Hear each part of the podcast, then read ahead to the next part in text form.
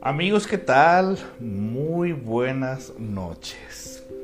Ya hoy es lunes 10 de enero del año 2022. Ya van los primeros 10 días del año. Ya van los primeros 10 días del mes. Y aquí nos encontramos y bueno, pues vaya tema con el que vamos a iniciar ahora, ¿eh? Vaya tema con el que vamos a estar eh, desmenuzando ahora. Hoy es un tema así de análisis, hoy es un tema donde nos vamos a meter un poquito a la profundidad y a las entrañas de esos chismosos, de esos metiches, de esa gente morbosa que le encanta saber la vida de otra gente. que le encanta meterse en la vida de los demás, que, que, disfrutan del chisme, que disfrutan del morbo, que, que déjenme decirles que, el, chisme, el morbo, eh, también se vuelve adictivo, eh, se vuelve muy adictivo. Eh, y, el problema es ese, cuando se vuelve adicción, cuando se vuelve adicción. Eh, para empezar, quiero comenzar con, con esta pregunta. ¿Les ha llegado a suceder a ustedes? Fíjense bien, una de las dos siguientes cosas. Que ustedes anden de metiches que ustedes anden de mendigos metiches cuando te enteras que una parejita terminó y que andas al pendiente de lo que está haciendo su expareja o te llegó a suceder que terminaste con una persona, termina la relación y una persona que crees que es tu amigo, tu amiga o tienen algo en común, conocidos o lo que sea, anda al pendiente de lo que hace tu ex y te lo lleva como que si tú le hubieses encargado eh, esa, eh, esa tarea y que te dice, eh, mira tu ex ya está haciendo tal cosa, mira tu ex Mira, él, él ya comenzó a hacer y tú ahí andas de triste. Mira, no, si él más, hasta, hasta toman capturas de pantalla, hasta, o sea, tales viles detectives, viles detectives se comportan y, y pareciera que tú les eh, encomendaste que estuviesen al, pendiente de eso, ¿no? Si les ha llegado a suceder? A ver, sean honestos, cabrones, sean honestos. Eh, ¿Te ha llegado a suceder que tú eres el mendigo metiche que te metes en lo que no te importa? ¿O te ha sucedido que, te ha sucedido que alguien viene y te platica con santo y seña lo que está haciendo tu ex? tu expareja es una situación, eh, es una situación incómoda. Es una situación que, bueno, si en lo personal, para empezar ahí te va, ¿eh? eh si yo termino, yo, Sergio Rodríguez Bonilla, si yo termino una relación de pareja y alguien viene y me dice, oye Sergio, fíjate que tu ex está haciendo tal cosa, mira que ya, eh, ya está saliendo con alguien más, fíjate que tu ex... Para empezar, yo, yo me quedaría como de... ¿Y, ¿Y qué quieres que haga? tengo esa información, pues para qué me sirve, para qué me habla sobre eso, para qué quiero saber yo de esa persona. O sea, si yo ya terminé con esa persona, eh, lo que menos quiero saber es lo que está haciendo. O sea, y, todavía si a mí me dolió, si todavía a mí me dolió terminar con esa persona, em, sería un acto muy cruel que me trajeran información de esa persona eh, sabiendo que me va a doler. E, eso sería un acto muy cruel. De que le va a doler la información, pero yo con tal de alimentar mi morbo, em, pues te, para ver qué haces, ¿no? Para ver qué es lo que vas a hacer. Y, y te fijas, ¿no? O sea, te das cuenta que la persona te da la información y todavía está esperando tu respuesta para ver qué vas a hacer. Es decir, para que esta persona pueda llevar el chisme, el desenlace del chisme y no perderse de nada. Lejos de que sea un acto de solidaridad, es un acto morboso, cruel y que em, lo único que hace es alimentar el morbo de la persona que, eh, que está corriendo el, chisme. Si les ha sucedido? O sea, que, están al santo y seña de lo que hace tu, tu expareja y, todavía te dicen, y tú de pendeja que, te dejas, y tú de pendeja que, que, tú nada más te, la pasas tristeando, o tú y tú no haces tu vida, y mira el otro cómo anda. Ahí es, bueno, güey. Eh, de alguna forma, por, a ver, yo me pregunto, ¿por, ¿por qué te molesta? ¿Por, ¿Por qué te molesta que yo viva mi duelo y que mi ex se la pase ya bien, que se la pase, es más, que ya hasta tenga otra pareja o que ya hasta, no sé, igual hasta se casó eh, y ya pasó hasta tiempo y todavía vienes y me traes esa información. Yo, bueno, yo, hasta preguntaría, ¿y, ¿y por qué te importa eso a ti? Es lo primero que yo me preguntaría. ¿Y, por qué te importa eso a ti? ¿Por qué? Eh, ¿Por qué te enojas si mi expareja ya está haciendo su vida? ¿Por, qué te molesta? Eh, por, qué te molesta que, él ya sea feliz? Porque hay una... Porque a veces eh, se genera una competencia muy estúpida y fantasiosa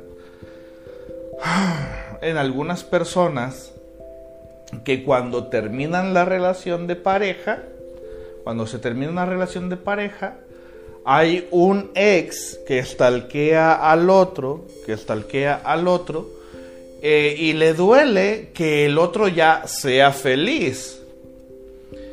Eh, como que si estuviesen, o sea, una vez que terminan la relación de pareja, hay personas que eh, quedaron tan ardidas y tan dolidas que no pueden tolerar la idea de que su expareja eh, pues siga haciendo a su vida como tú puedes hacer la tuya y quieren que como, como yo fui una muy buena persona contigo y me terminaste, entonces te mereces muchas cosas malas, ¿no? No te mereces ser feliz. Entonces eh, yo opto por estar en una competencia imaginaria donde a ver quién es feliz, más feliz primero. Y si yo veo que mi ex ya es feliz, desde mi subjetividad, ah, pues ya sufro por eso, ¿no? Eh, y hay una competencia imaginaria de a ver quién es feliz primero, después de terminar una relación. Pero eso le pasa solamente a los ardidos, pues de que eh, creen que eh, tienen que, no sé, estar en una competencia con su ex para ver quién es feliz primero. E, eso suena a una fantasía muy estúpida. es un pensamiento ilusorio que lejos de ser feliz por la infelicidad del otro, eh, es más el deseo de justicia de que como me terminó, no tiene por qué ser feliz. Em, la vida es así. Hay parejas que están juntos un día y el otro no. Y la vida es así. Y dependerá de los apegos, la forma en cómo nosotros eh, digamos, nos duela si el otro se va o se queda. Pero el punto del día de hoy, estamos hablando de esos sujetos que les duele mucho. Es más, hasta, hasta viven en carne propia. Fíjate bien, ¿eh? Hasta viven en carne propia, como que si a ellos les doliera que tu expareja ya se la pase contento, contenta, feliz y, les duele mucho eso. Ahí eso me preguntaría, a ver, uy, quieto. Como el bebé. uy, quieto.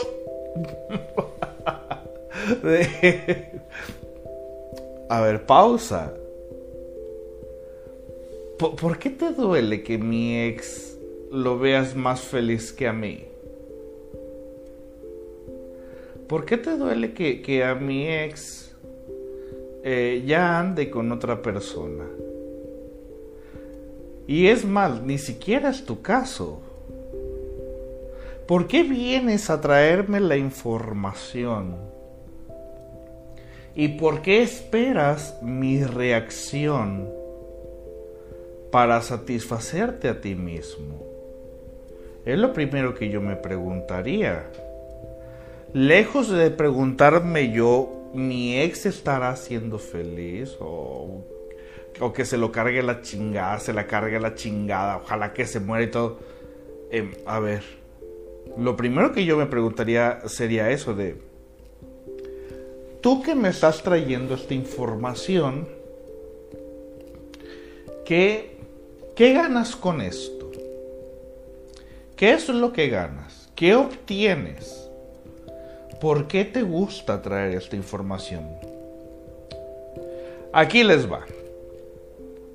Cuando una persona responde de esta manera, responde de esta manera y pareciera que vive en carne propia la, un problema que ni siquiera es suyo, a esto lo llamaremos muy posiblemente proyección.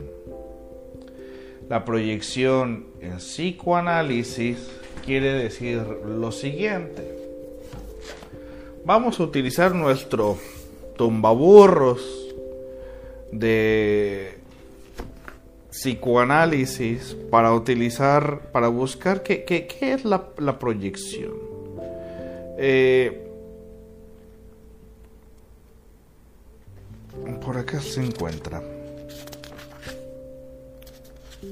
Eh, eh, eh, el psicoanálisis proyección es una terminología un poco amplia, pero vamos a utilizar el texto del doctor Jean Laplanche, psicoanalista francés, para describir qué es la proyección en psicoanálisis, ¿vale?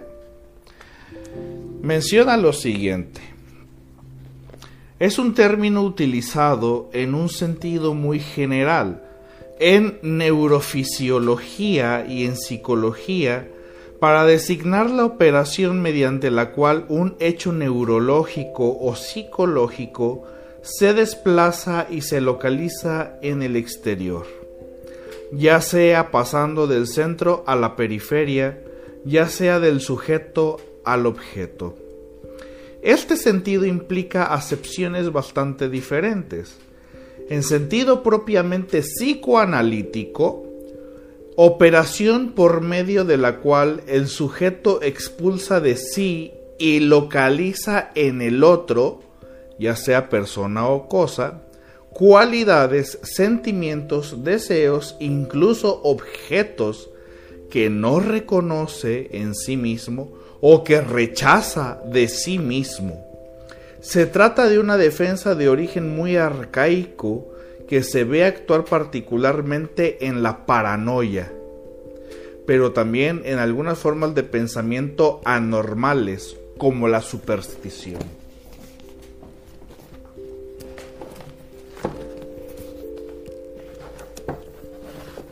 ¿A, qué se refiere con esto el doctor Jean Laplanche? ¿A qué se refiere con esto, con, con la proyección como mecanismo de defensa? Eh, cuando alguien ante un problema ajeno reacciona como que si fuese su propio problema, en ese momento está generando una proyección. ¿A qué me refiero con esto? A que la situación, tu situación de que te determinó tu ex porque te puso el cuerno y sabe que tantas madres, lo he vivido. Lo he vivido o lo asocio con algo que posiblemente ya viví.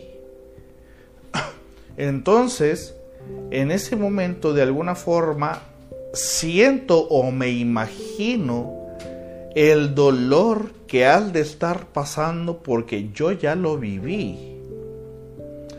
Y el que haya sucedido este hecho me recuerda aquellos sentimientos que yo tuve en su momento. Y, y al interesarme mucho en tu caso, es una forma de poder curar el mío, de poder curar mi caso en el momento de que se vuelve a presentar una oportunidad similar, entonces yo reacciono de una forma grotesca, grosera, altanera, fuerte, lo que sea, neurótica, porque es una respuesta neurótica, el sujeto nos deja en evidencia que ya vivió un caso similar, no igual, similar. De hecho, si se entera que en tu caso, por, citar un ejemplo, eh, si en tu caso tu relación de pareja se terminó porque fue a causa de una infidelidad, y si esa persona se entera que ese fue el motivo del término de la relación, y esa persona vivió una infidelidad y por eso se terminó su, su relación de pareja, ¿Cómo te imaginas que va a reaccionar ante eh, una ruptura de pareja por infidelidad cuando se entere?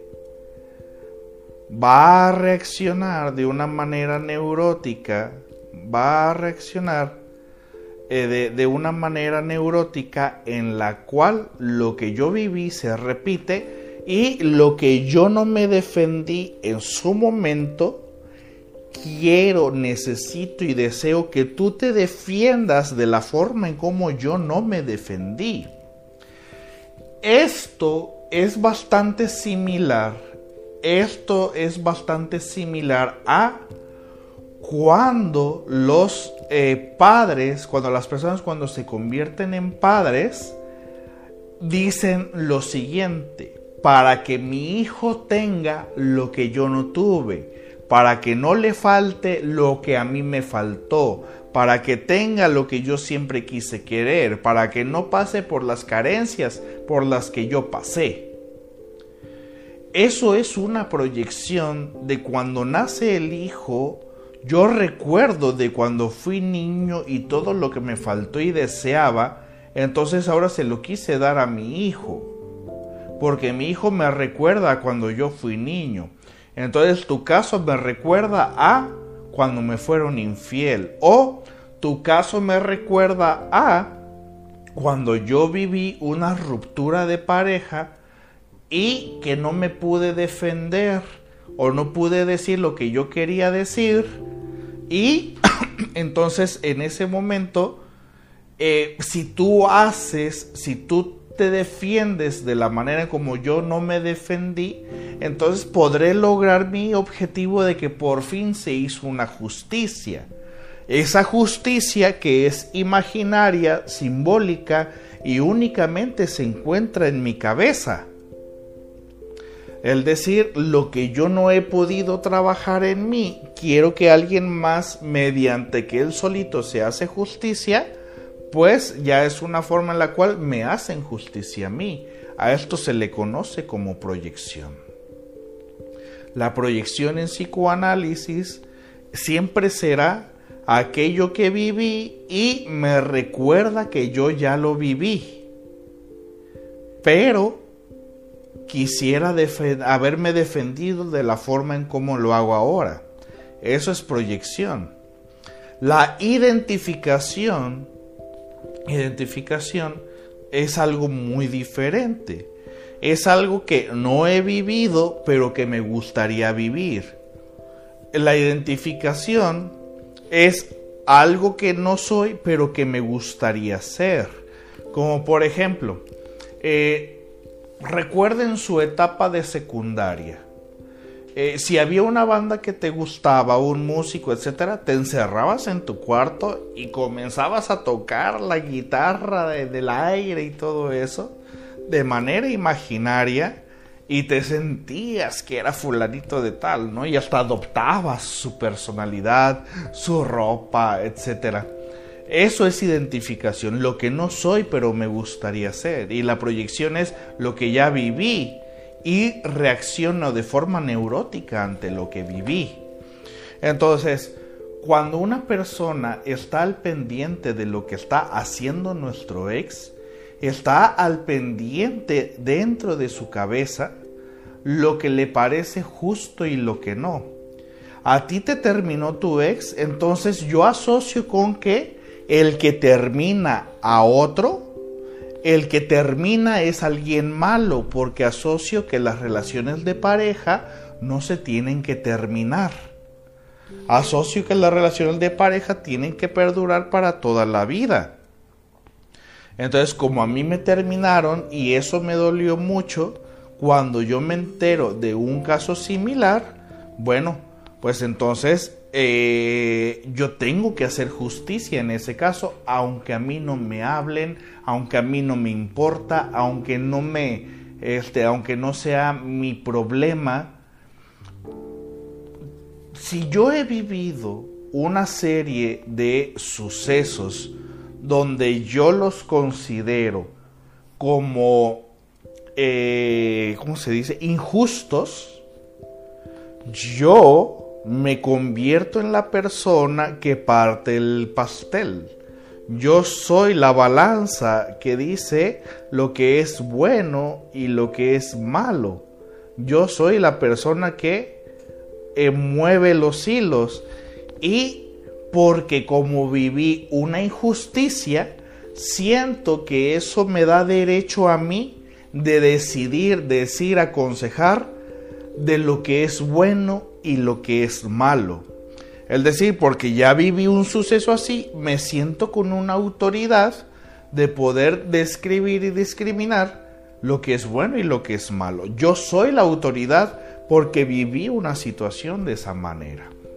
Ahora, este tipo de personas, si tú te intentas meter en su vida, Estoy hablando de una generalidad, ¿eh? Esto no significa, que es una regla universal. Estoy hablando de una generalidad por la serie de casos que he visto que suceden. Entonces, si tú haces un poquito, fíjate bien, ¿eh? Si tú haces un poquito por meterte en la vida de estas personas sobre lo que vivieron, inmediatamente van a poner, ¡pum! Una evasión o una barrera para que tú no estés al pendiente de lo que le sucedió a ellos, porque si ellos hablan de su problema, lo más probable es que les va a doler mucho.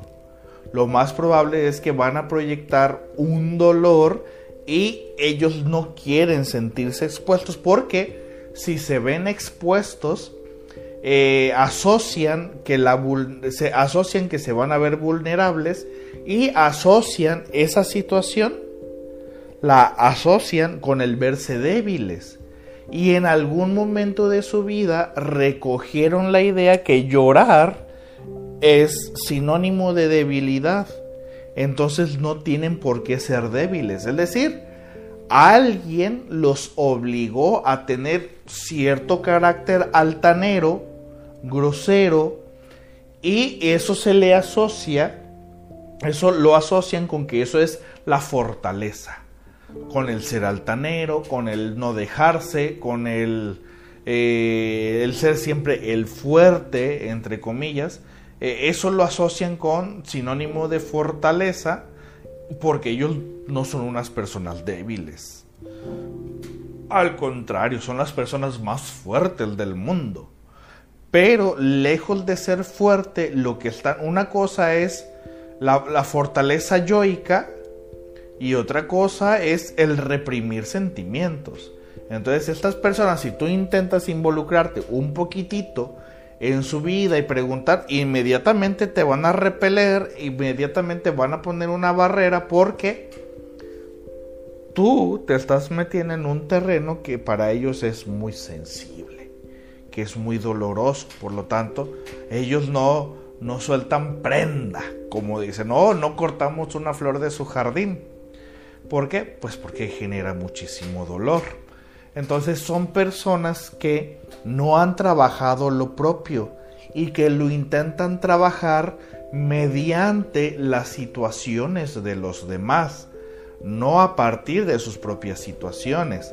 Ellos simplemente aprovechan un momento de lo que ellos ven como vulnerabilidad, no soportan verte vulnerable y bueno, ellos te traen a ti la información que ellos tal vez les hubiese gustado haber tenido para haberse defendido como a ellos les hubiese gustado. Pero quieren que tú te defiendas de lo que ellos no se defendieron. Como diciendo, si tú te defiendes, yo voy a vivir a través de ti. ¿Sí está quedando clara esta situación?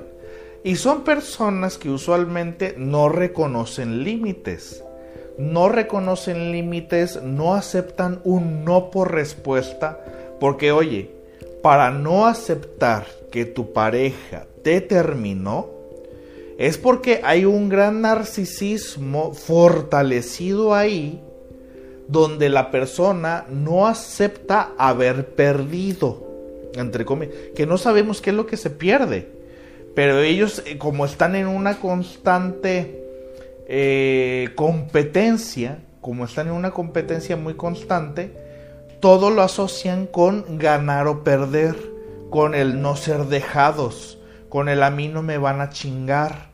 Entonces se defienden de algo que eh, no tendrían por qué estarse defendiendo, pero que la situación les recuerda que algo perdieron.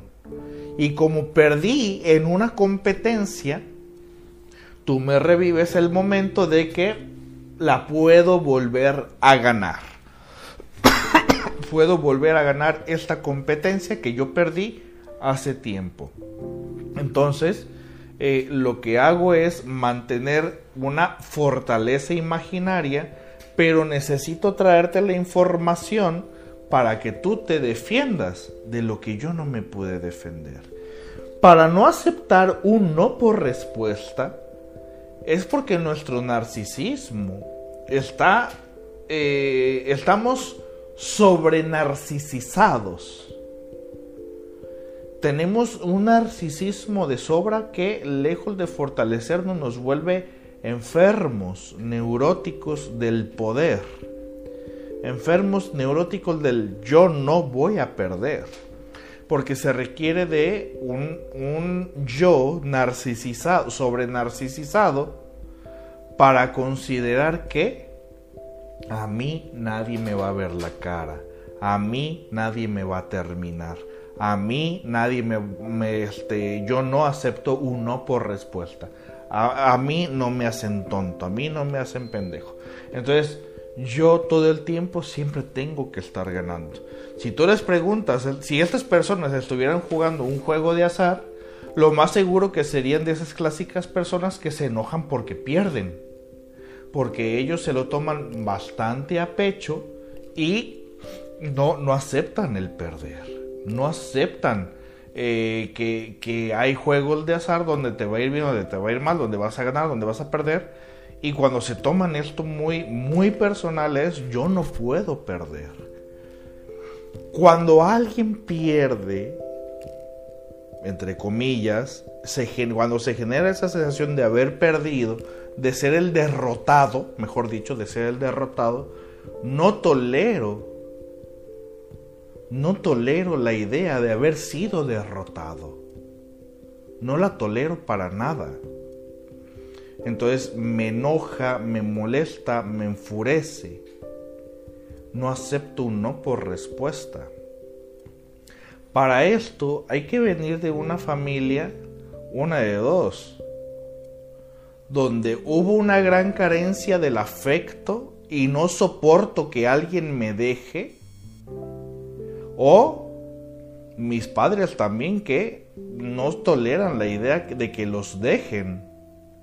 Porque se ha creado esa percepción de que las relaciones de pareja no se tienen que terminar aunque se lleven fatal aunque se lleven fatal, pero no estoy perdiendo.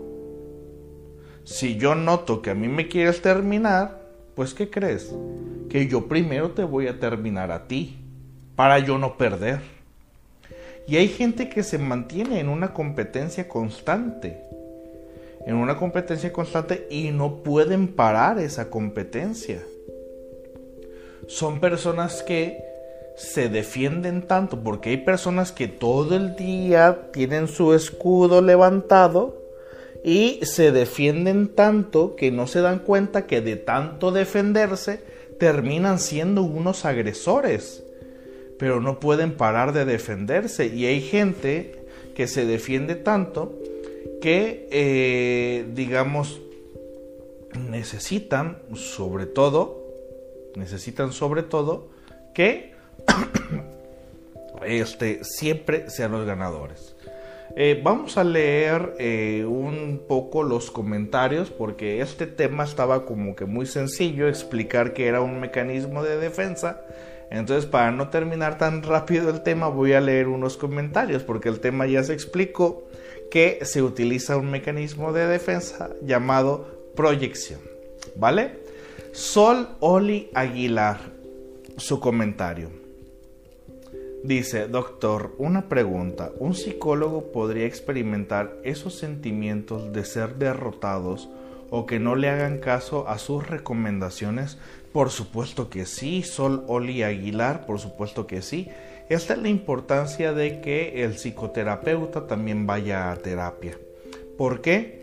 Porque el terapeuta que no va a terapia puede generar este tipo de reacciones ante casos. Por ejemplo, Imagínate una mujer terapeuta que vivió violencia intrafamiliar y le llega un caso de violencia intrafamiliar y lejos de ser imparcial se pone totalmente del lado de la persona que sufrió la violencia.